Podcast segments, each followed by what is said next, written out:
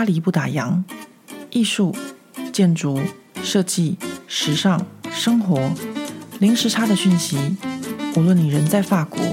曾经在法国，或想来法国，喜欢或讨厌这个国家，都欢迎你和我一起度过巴黎的战斗人生。欢迎收听《巴黎不打烊》，我是何桂玉。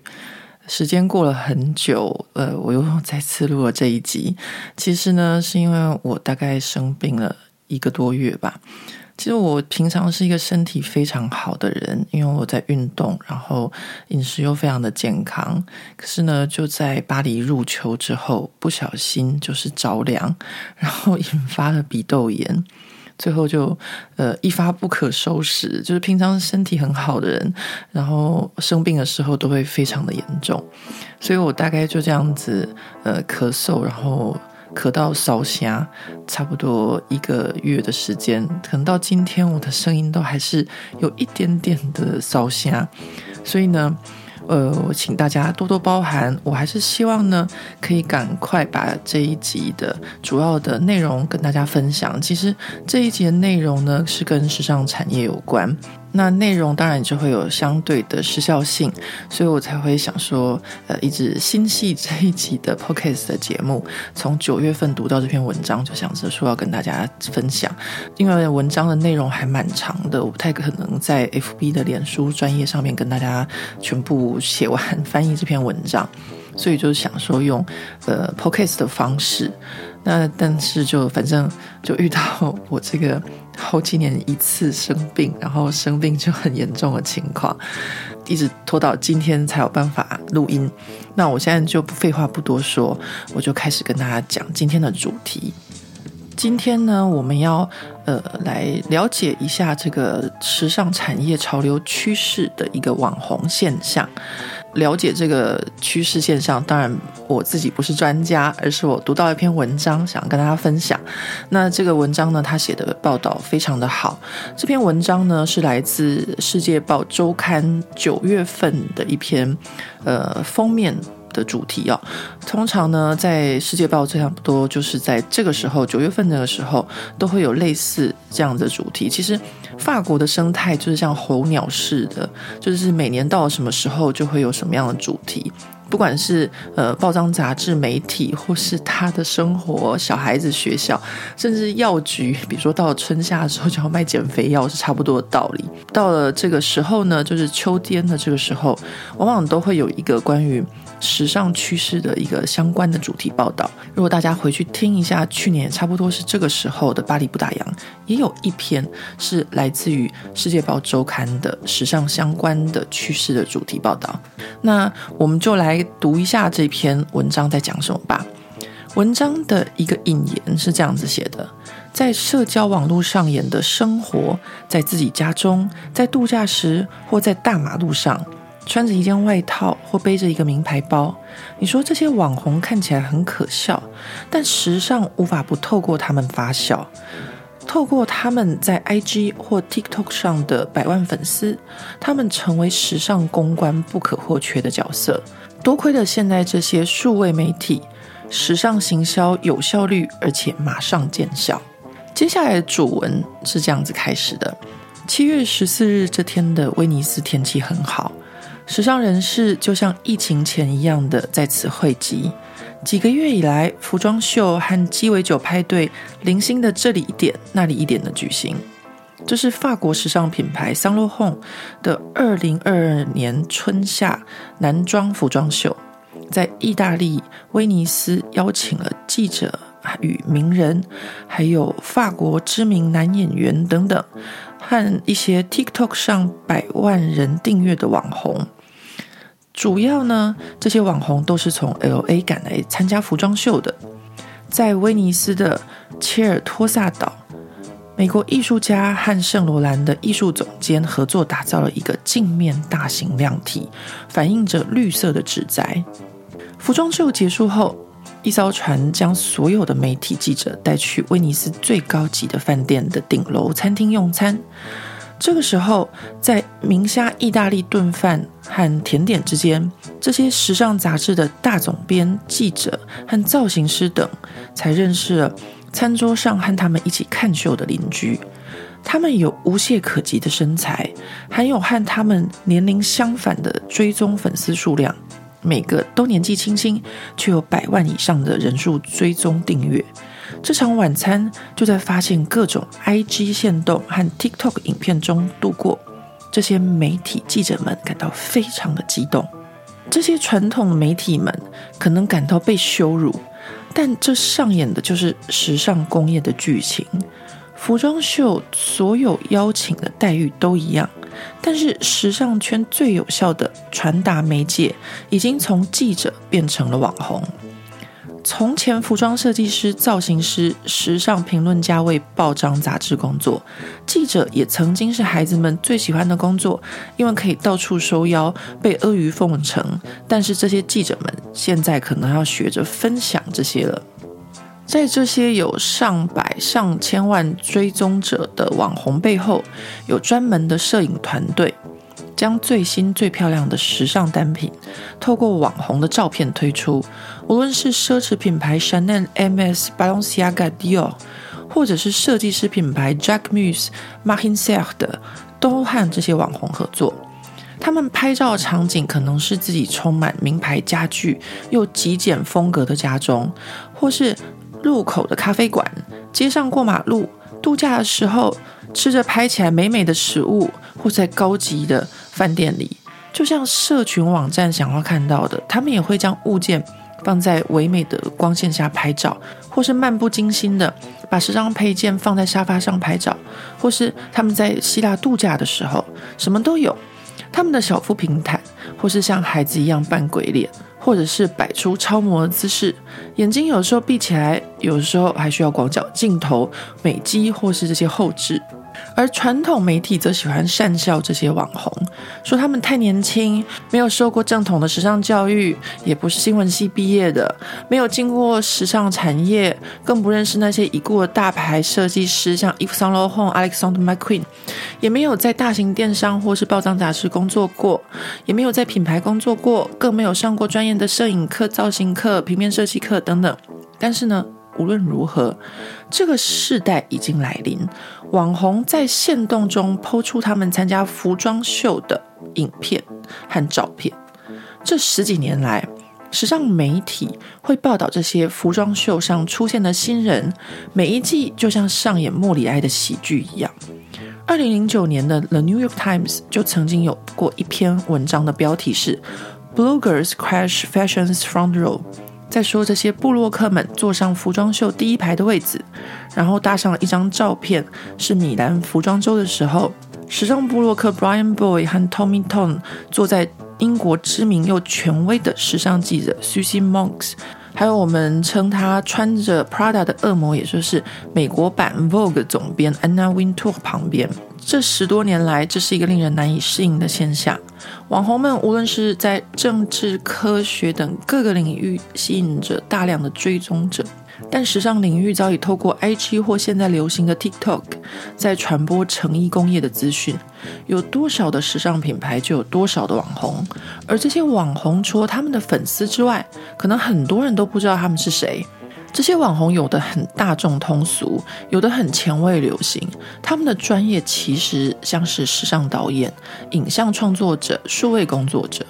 他们有的和模特儿经纪公司签约，必须要花很多的时间在商讨该穿什么衣服或者怎么拍照。而他们的工作内容看起来都是一些很无聊的琐事，像是要跟品牌约试装、收发快递来的衣服，或者是联络租借场地等等。法国在报章杂志数位化之后，一个品牌和一位网红，或是一个品牌和平台的数位广告，一年的合约都是在欧元六位数字的一个预算，或经纪公司会要求三万六千欧元，让他旗下的一位网红接受在 IG 上 po 三个限动或是一个 Snap。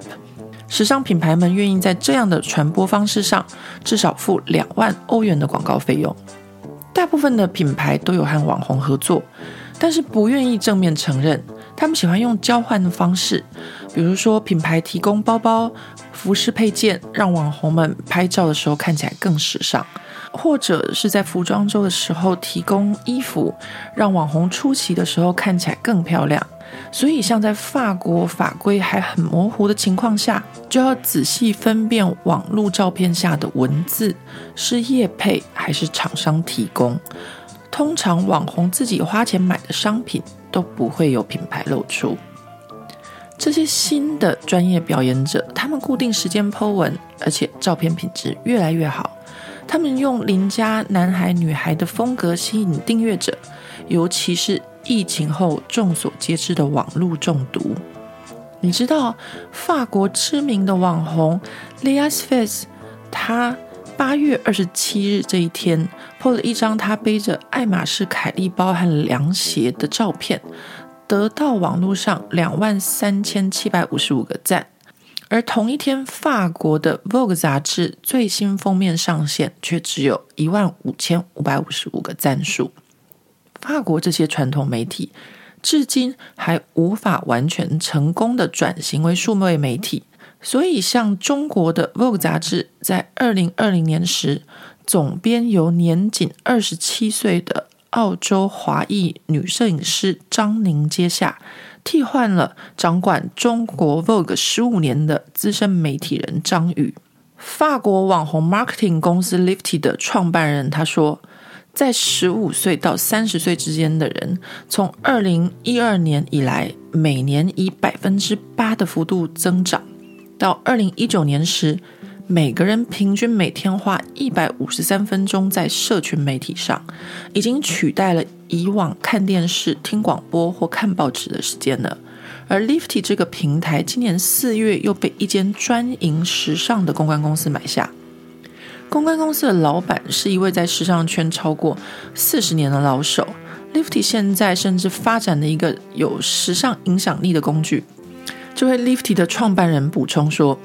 我们知道有超过五亿的用户每天至少使用 IG 超过一个小时，但是我们不知道的是，我们看到的有百分之四十是来自网红的照片。根据研究报告显示，这些时尚品牌二零二二年的全球行销预算预计是一百三十亿欧元，预计呢会有一半用在数位网络上。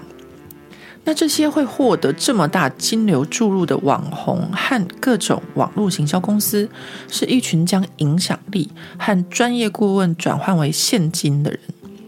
网红的照片、影片内容能带来极大的影响力，而这些因应而起的行销和顾问公司也发展出各种分析工具。以前这些由媒体公关公司以人工的方式一次服务一个客户而无法全面性经营的工作，从二零一六年开始，奢侈品集团和企业除了以往的媒体和 VIP 服务，还开始聘用了一些与网红产业相关的专业人士，专门处理网红事务。而针对网红的分析工具，也在二零一九年年底达到开发完善的程度。专业的数据提供客户各种精确可靠的消息，像追踪者分析，到底是谁在追踪谁，参与度，多少人对某则 po 文的按赞或是留言，什么样的 po 文会让人按下连结或者取得折扣码，网红的分类是时尚设计还是美食，网红发文频率。多久发一篇文章？网红排名，而且还分成运动型、演员型、作家型等等。谁最常出现在他们经营的账号上？反正所有和网红账号相关的都可以转换为可见的数据，像从 po 文引发的购买率、追踪者的地区、年纪、品味、嗜好等等。这些数位工具都可以让这些法国 marketing 公司帮助品牌针对目标客群做广告投放，同时计算投资回报，重新设定形象与新的网红合作。这样的情况从 Prada 到 Chanel，从开云集团到 LVMH 集团，从 Mango 到 COS，没有一个品牌不透过数位行销。这个巨大的改变，有时候和奢侈品品牌的精神背道而驰。像某些被定义形象是顶级又少有的精英奢侈品牌，某位法国公关就曾经表示：“像 Lena Situation，说真的，如果是我，我是不会用它的，因为它的影片和它的 follower 都不适合奢侈品。但市场不是我决定啊。当你突然有三百万人订阅的时候，其中有些粉丝可能还真的没听过这些品牌。以前在法国，需要是美国人或是亚洲混血等异国情调才能吸引大家的目光，现在则是法国人自己也能当网红。或说，不管你是哪一国人或在哪里，都可以当网红，而受到许多人的追踪。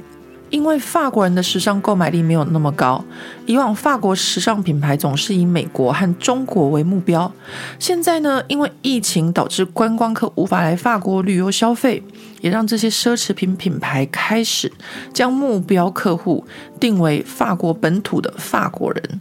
疫情前的法国奢侈品牌大量依靠美国、中国、日本、韩国、俄罗斯和中东地区的客户。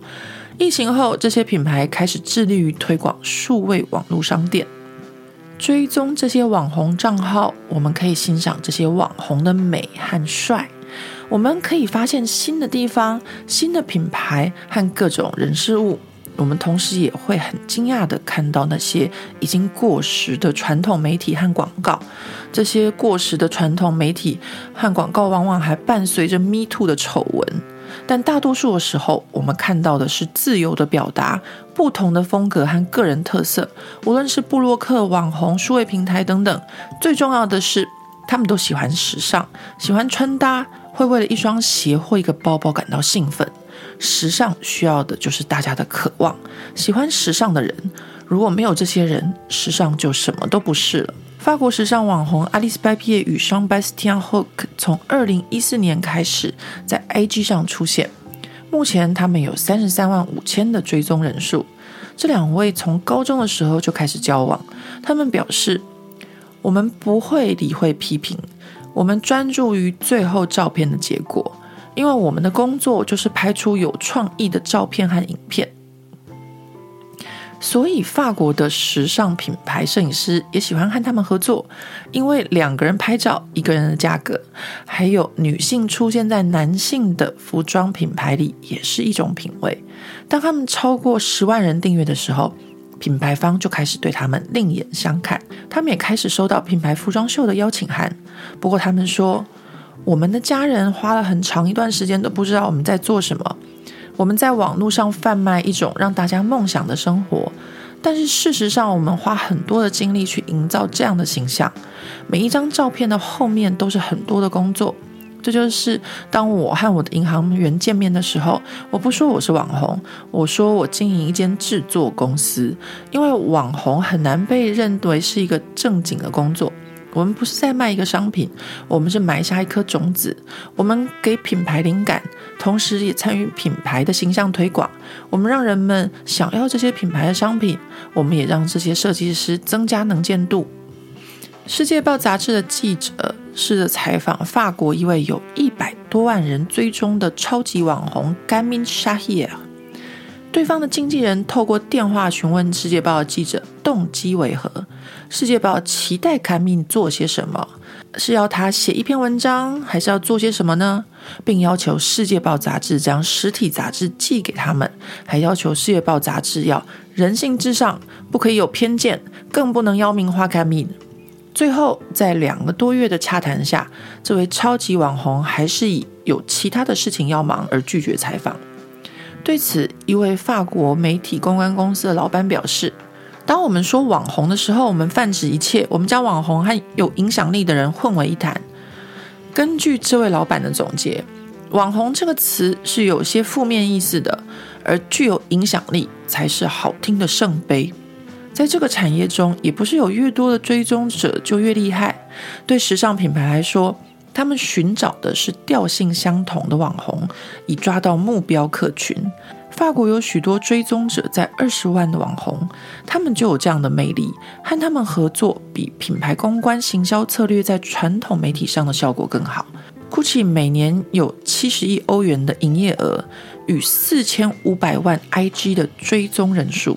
但 GUCCI 也曾经和追踪人数二十几万的法国作家合作。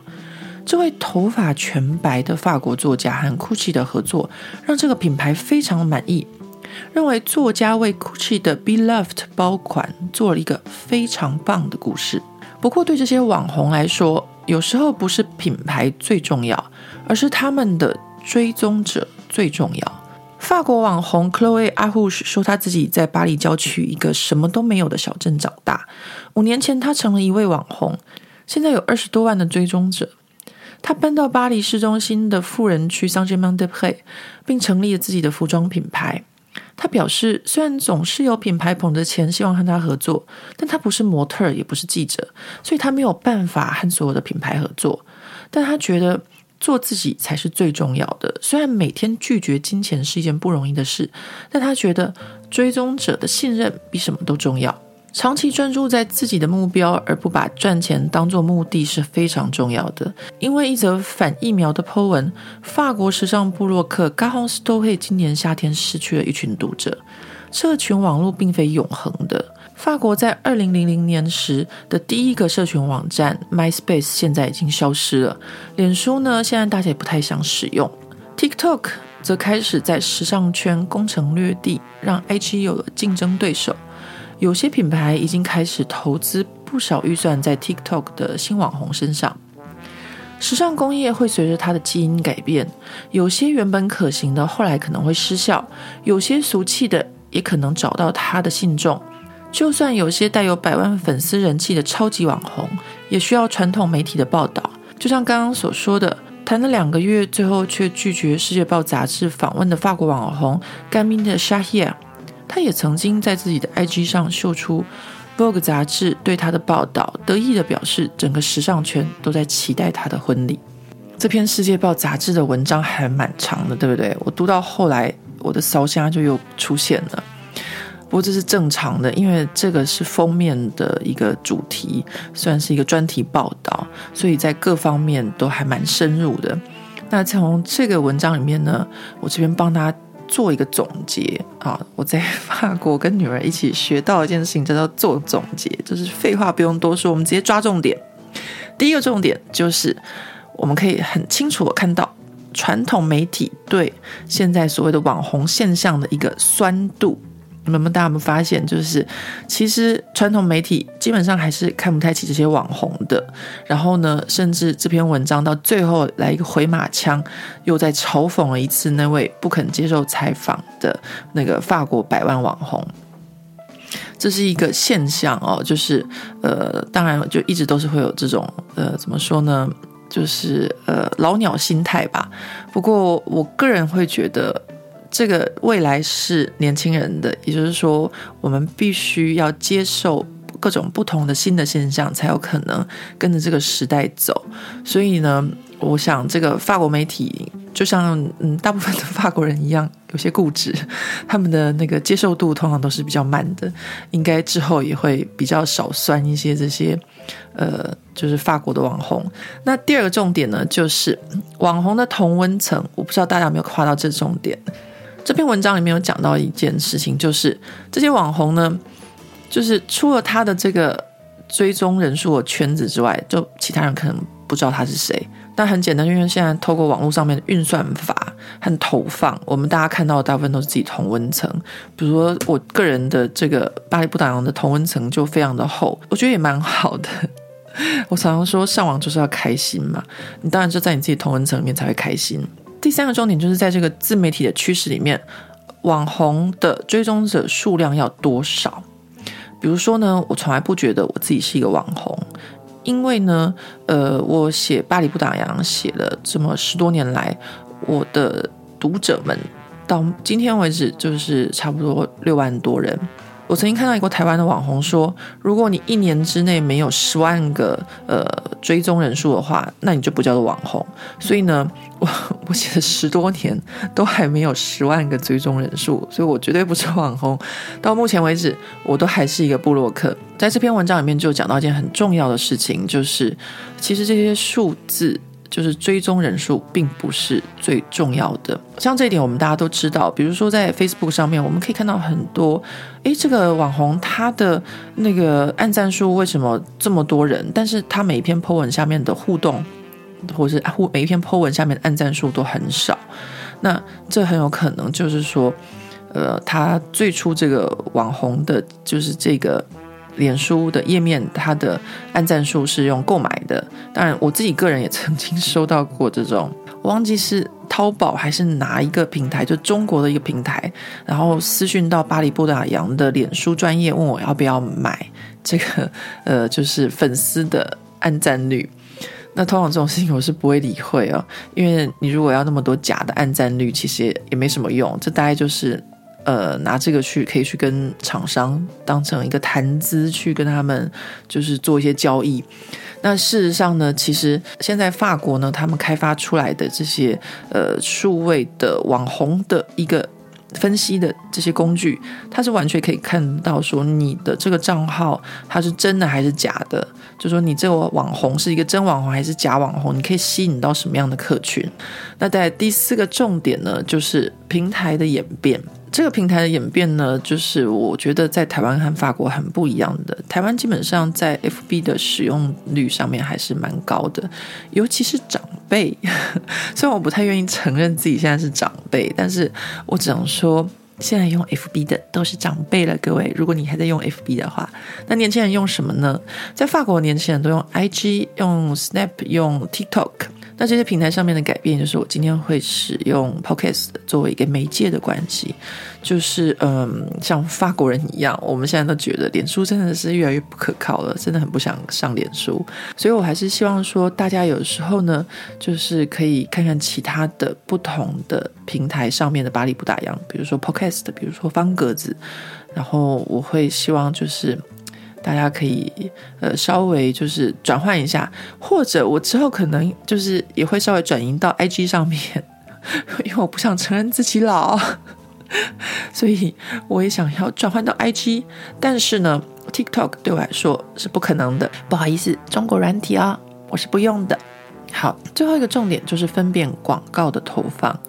怎么样在网络上面分辨是不是业配这件事情。我自己因为平常还蛮少看社群媒体的，所以呢，当我女儿在看的时候，我就跟她说：“你看那些网红的东西，其实人家都是叶配，好吗？”那我女儿就会开始跟我讲说：“哦，我跟你讲，妈妈，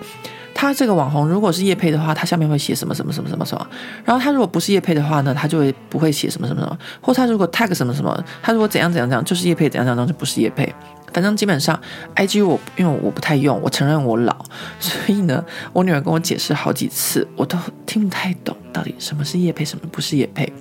就像这篇文章里面有讲的一样，就是法国因为在这点上面并没有规范的很严格，所以呢，有些时候业配不业配，我们其实不知道的。基本上我们就是印在这个视觉的影像的影响下面，接受各个品牌的一个广告投放。那巴黎不打烊呢？就像我刚刚跟大家说的，就是我从来不认为我自己是网红，我就是一个布洛克。但事实上呢，这么多年来，我还是有收到非常多的业配的邀约，尤其是在巴黎不打烊的脸书专业上面。但是我从来没有接受过，就是像这个世界报的文章里面讲的，就是你好像是在跟钱过意不去，你每次都在拒绝钱的上门，就是钱到你门口敲敲门了，你还说不不不，我不要。其实这不是说我自己有多清高或是什么的，就像这个法国网红讲的一样，对我来说，我觉得最重要的是什么？对我来说，最重要的是金钱，还是我的这些读者？我写了十几年的巴黎不打烊，才找到了这六万多跟我一样，就是在这个呃很冷门的同温层里面的这些读者。那当然对我来说，我的读者是最重要的。所以这就是为什么我不会接受叶配的原因。不是说叶配有什么不好，而是说当你写一篇叶配文的时候，你会有两种可能性。第一个就是你可能会失去读者的信任，第二个就是你可能没办法想说什么就说什么。那我个人就是比较喜欢想说什么就说什么的，所以我就选择不接受业配。但不接受业配还是有很多种生存的方式，比如说呃，巴黎不打烊哦，不打烊团购，或者是跟呃巴黎玩家谢中道合作的好好吃团购。那这种形式又是不太一样的，就是说这种形式是我们自己主动出击，也就是说它还是在呃巴黎不打烊的一个同温层里面，就是我个人自己的喜好和品味的情况下去做这件事情。那另外呢，呃，可能不做业配，还有别的方式，比如说像巴黎不打烊的 Podcast，我想之后大家可能都会听到，呃，我就会开始接受一些广告赞助。为什么追踪人数比较多的脸书不接受业配，但是却在 Pocket 上面接受广告赞助呢？因为制作 Pocket 的时间比我在脸书上面写一篇文章的时间还要多。比如说我在脸书专业上面写一篇文章，因为我就手机打文嘛，我可能搭地铁的时候，呃，三十分钟我就 po 一篇文章。但 Pocket 不一样，我觉得大家如果愿意花时间在这边听我很个人的。在大家耳朵旁边讲话，那我就不想要浪费大家的时间。也就是说，平常生活中的分享，我可以在脸书上面跟大家讲。但如果各位愿意花时间听我说话，我希望大家听完巴黎不打烊的 Podcast 是可以吸收到一些东西的。所以在制作每一期的巴黎不打烊的时候，除了巴黎女王风吧，比较是呃生活谈话式，或者说心理励志。让大家知道，就是呃，地方妈妈在巴黎的奋斗这样子的主题之外，基本上巴黎不打烊的内容还是希望是比较有一些呃知识性带给大家，所以在这个 p o c a s t 的准备上面呢，就会花比较多一点的时间，也因此我会接受广告投放。那巴黎不打烊十几年过去之后，第一次接受的一个。品牌的广告会是什么品牌呢？这边我就要先跟大家卖一个关子，之后大家在 Podcast 里面就会听到。我觉得对我自己来说也是一个新的挑战，也是一个新的尝试。那今天的节目呢，就到这边为止。谢谢大家听我还在这个有点烧声的情况下录制完这一集的节目。那我也希望我自己这个烧香和酷酷扫可以早一点好哦。因为我其实很多就是 p o c k e t 的节目都已经准备好了，就是箭在弦上，但是却没有办法录制。那今天的节目就到这边啦，大家下回见。